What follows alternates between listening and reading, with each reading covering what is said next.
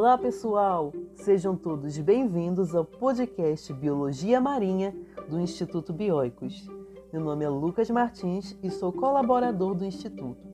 E no episódio de hoje, nós falaremos sobre peixe-boi, um dócil animal ameaçado.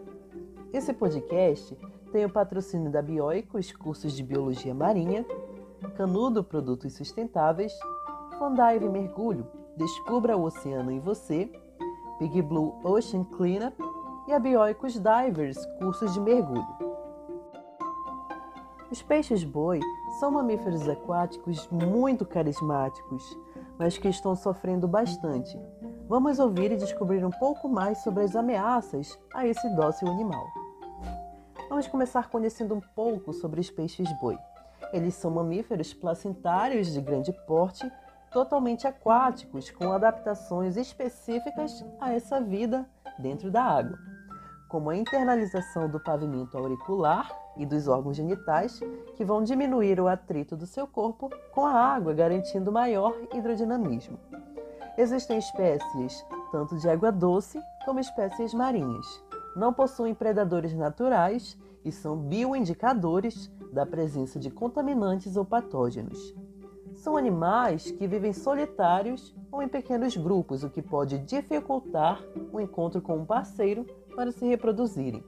Isso contribui para a redução do número de indivíduos, aumentando o risco de extinção.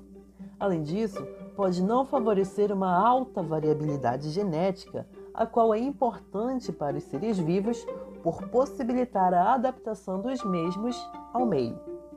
Peixes-boi vivem em águas calmas e rasas, pois é onde encontram com maior facilidade seus recursos alimentares. Os peixes-bois marinhos suportam grandes variações de salinidade, mas os filhotes nascem em estuários. Portanto, os manguezais são também importantes para a conservação das espécies. Todas as espécies de peixes-boi possuem cuidado parental, sendo a gestação do filhote de um ano, dois anos de amamentação e mais um ano de cuidados extras. Devido a esta atenção ao filhote, uma nova gestação só poderá acontecer em cerca de quatro anos.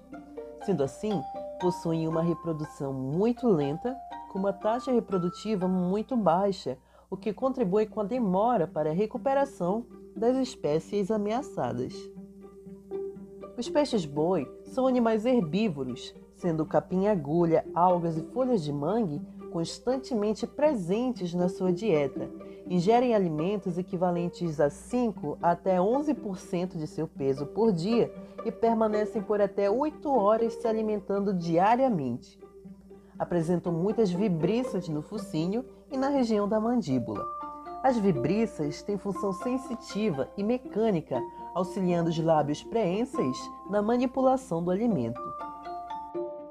Os peixes-boi pertencem à ordem Sirenia, que é dividida em duas famílias, a família Dugongidae e a família Triquequidae.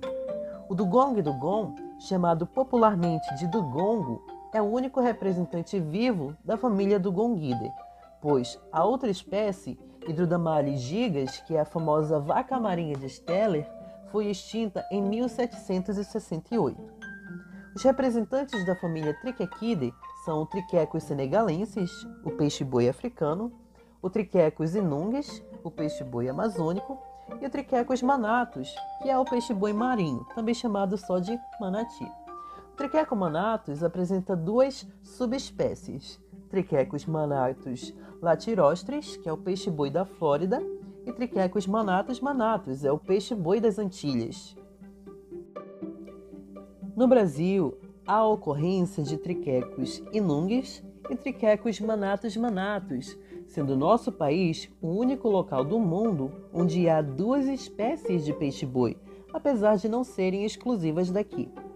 Uma pesquisa publicada em 2016 estimou que a abundância de peixes-boi da Antilhas triquecos manatus manatus, no Brasil é em torno de 1.104 indivíduos, podendo variar de 485 até 2.221 indivíduos.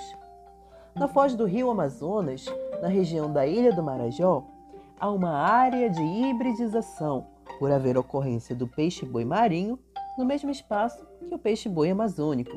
E isso é uma situação delicada na questão da conservação, pois não permite que haja uma população mais pura. A hibridização impede que um indivíduo se reproduza com outro da mesma espécie, já que esse híbrido compete com a população original. Isso vai diminuindo cada vez mais a variabilidade genética e a qualidade populacional. Existem desafios para solucionar esse problema da hibridização.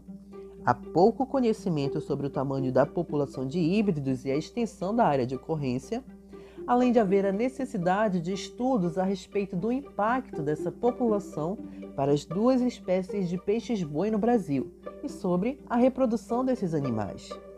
Segundo a União Internacional para a Conservação da Natureza, UCN, o peixe-boi amazônico e o peixe-boi das Antilhas estão no estado de conservação vulnerável. Isso é preocupante, pois são espécies importantes para a manutenção do ecossistema aquático, além de participarem da continuidade dos serviços ecossistêmicos. Agora vamos falar um pouco sobre as ameaças antrópicas e a maior parte das ameaças a esses animais são decorrentes de atividades humanas. Vamos começar com a caça predatória. A caça do peixe-boi reduziu em relação ao passado, contudo, contribuiu bastante para o declínio do número de indivíduos. Com relação à alimentação, áreas de capim-agulha vêm reduzindo devido à extração indiscriminada e insustentável de bancos de algas e fanerógamas marinhas. Além disso, muitos quinidários vivem nesse meio, o que pode reduzir a palatabilidade do alimento dos peixes-boi, que podem até morrer por se alimentarem menos. A poluição. O lixo nos oceanos interfere também na conservação destas espécies. Uma pesquisa realizada no Nordeste do Brasil no ano de 2015 encontrou indivíduos de peixes-boi com ingestão de detritos plásticos. As colisões. O aumento do tráfego das embarcações motorizadas traz também um grande risco para a conservação dos peixes-boi, pois afugenta estes animais, além de resultar em casos de colisões. Os portos. A implantação de portos e o uso de área costeira afugentam os peixes-boi para outras áreas, assim como diminuem a sua área de alimentação. O molestamento. A interação negativa do ser humano curioso com o animal pode criar vínculos de dependência com o homem, fazendo com que o animal não se comporte naturalmente no ambiente. Outras ameaças antrópicas. Encontramos a perda e degradação de habitats, a captura incidental em redes de pesca, vazamento de petróleo e gás, contaminação por hidrocarbonetos, metais pesados, pesticidas e organoclorados, áreas urbanas, turismo, áreas de recreação, comércio, aquacultura, rotas marinhas e as mudanças climáticas. Então vemos que são várias as ameaças e a maior parte delas são consequências da ação humana. E o que pode ser feito em prol desses animais?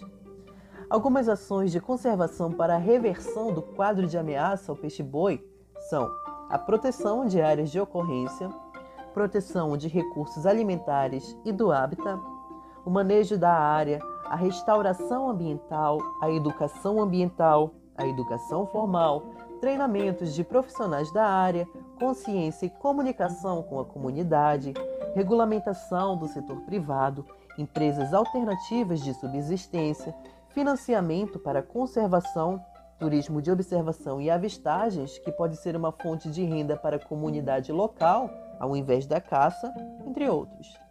É necessário também investimentos em mais pesquisas sobre tamanhos populacionais, distribuição e migração, biologia e ecologia, ameaças das populações, um plano de ação e recuperação das espécies, plano de gerenciamento baseado na área de ocorrência, ameaças da população humana e no hábitat. No Brasil, já existem algumas ações de conservação que vêm ocorrendo, tanto para o peixe-boi amazônico como para o peixe-boi marinho, como resgate, reabilitação, soltura, captura de nativos, monitoramento e pesquisas. Contudo, ainda está tudo em construção e em crescimento para melhorar o estado de conservação destas espécies. Gostou desse episódio e quer saber mais?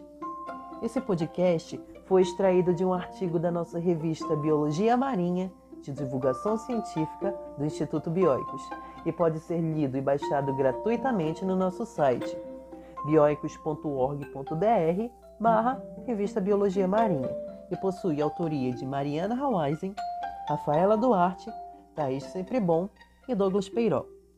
E se você quiser contribuir com o Instituto Bioicos, nós também trabalhamos com uma campanha de financiamento coletivo na plataforma Catarse.